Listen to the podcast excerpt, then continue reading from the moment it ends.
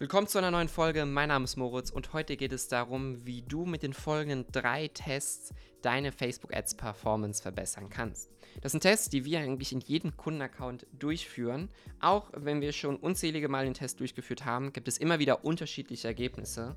Und genau aus diesem Grund lege ich auch dir ans Herzen, dass du diese Tests bei dir im Ad-Account durchführst, um in höheren ROAS, niedrige Kosten pro Kauf und allgemeine bessere Performance zu erzielen. Worauf warten wir also? Los geht's. Ads Insights, der Podcast mit Moritz Matzke für alle Facebook-Advertiser und Online-Marketer. Erfahre die besten Strategien, Tipps und Experteninterviews, um deine Social-Media-Kampagnen noch besser zu machen. Fangen wir erstmal mit dem ersten Punkt an, nämlich statt Segmentierung eine komplette Zusammenfassung deiner Daten durchzuführen. Das bedeutet, Du kannst natürlich unterschiedliche Ansätze fahren, wenn du Kampagnen erstellst.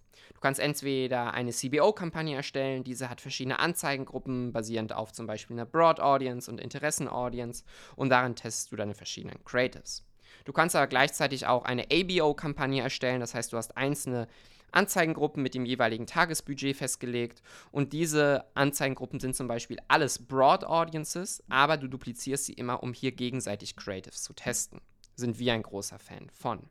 Was in anderen Ad-Accounts aber sehr gut funktionieren, sind ausschließlich Advantage Plus-Kampagnen. Das heißt, wir packen alles in einen Topf. Wir haben eine Advantage Plus-Kampagne, nur eine Kampagne im gesamten Ad-Konto mit einer Adset, eine Advantage Plus-Kampagne sozusagen, und haben dort unzählige Creatives drin, die wir dann einfach durchrotieren lassen. Warum ich das aber sage? Weil im einen Ad-Account funktioniert das andere, eine, im anderen Ad-Account funktioniert das andere. Und wir sehen immer extrem krasse Unterschiede, wie die Performance sich unterscheiden kann von Zielgruppe zu Zielgruppe, von Branche zu Branche. Und genau aus diesem Grund ist es so wichtig, sich nicht auf nur ein Ding zu konzentrieren, sondern verschiedene Setups mal zu testen und dann anhand der Daten genau festlegen zu können, was funktioniert für mich am besten. Das ist also der erste Punkt. Als zweites haben wir Fanpages. Ja? Fanpages ist ein absoluter Hebel für die Performance seiner Kampagnen. Und wer das heutzutage noch nicht getestet hat, ist leider selbst schuld und lässt viel Geld liegen oder viel Performance liegen.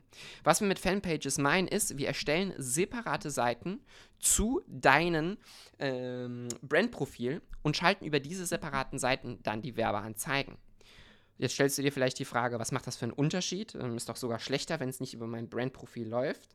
Tatsächlich sehen wir immer und immer wieder, dass Fanpages, nicht immer, aber sehr, sehr oft, dass Fanpages normale Brandpages outperformen. Sie erzielen also eine bessere Performance und die Ad ist gleich, die Ad-Copy ist gleich, die Landingpage ist gleich, das Product ist gleich, alles ist gleich.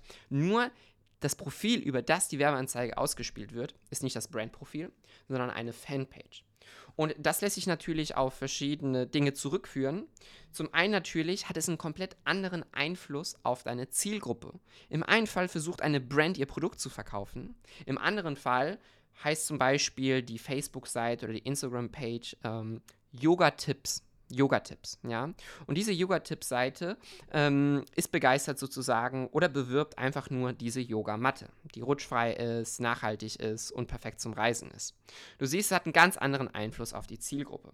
Das andere könnte sein, du hast ein Brandprofil und dein Produkt ist ein Produkt, was man gut als Geschenk kaufen kann, also zum Verschenken, dann könnte eine Facebook-Fanpage dazu zum Beispiel lauten, das perfekte Geschenk oder das perfekte Geschenk für ihn, das perfekte Geschenk für Männer.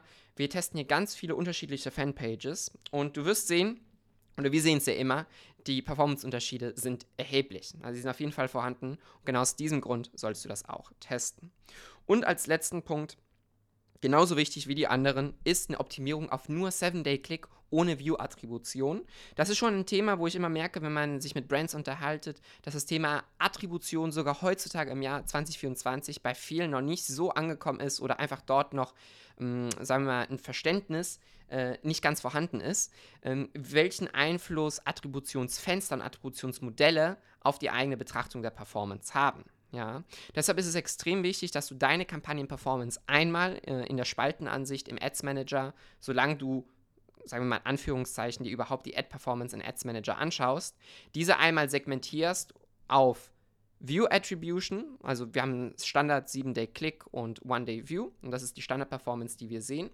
Und dabei in Nebenspalten vergleichen, wo wir uns zum Beispiel die Performance anschauen, also den ROAS, basierend nur auf 7-Day-Click ohne View-Attribution. Du kannst aber einen Schritt weiter gehen und sogar die Ad-Auslieferung, also die Optimierung der Anzeigengruppe, auf nur 7-Day-Click machen. Das heißt, es werden automatisch nur Conversions eingeschlossen, die basierend auf 7-Day-Click sind, ohne View-Attribution. Das machen wir bei einigen Kunden und können somit deutlich besser das Werbebudget einsetzen, weil wir hierdurch inkrementelle Conversions erzielen. Das bedeutet, dass Facebook sich nicht Conversions zuordnet, nur weil der Nutzer die Ad kurz gesehen hat, sondern Nutzer ordnet sich Meta ordnet sich wenigstens Conversions zu, nur die, wo ein Nutzer auch auf die Ad geklickt hat. Ja?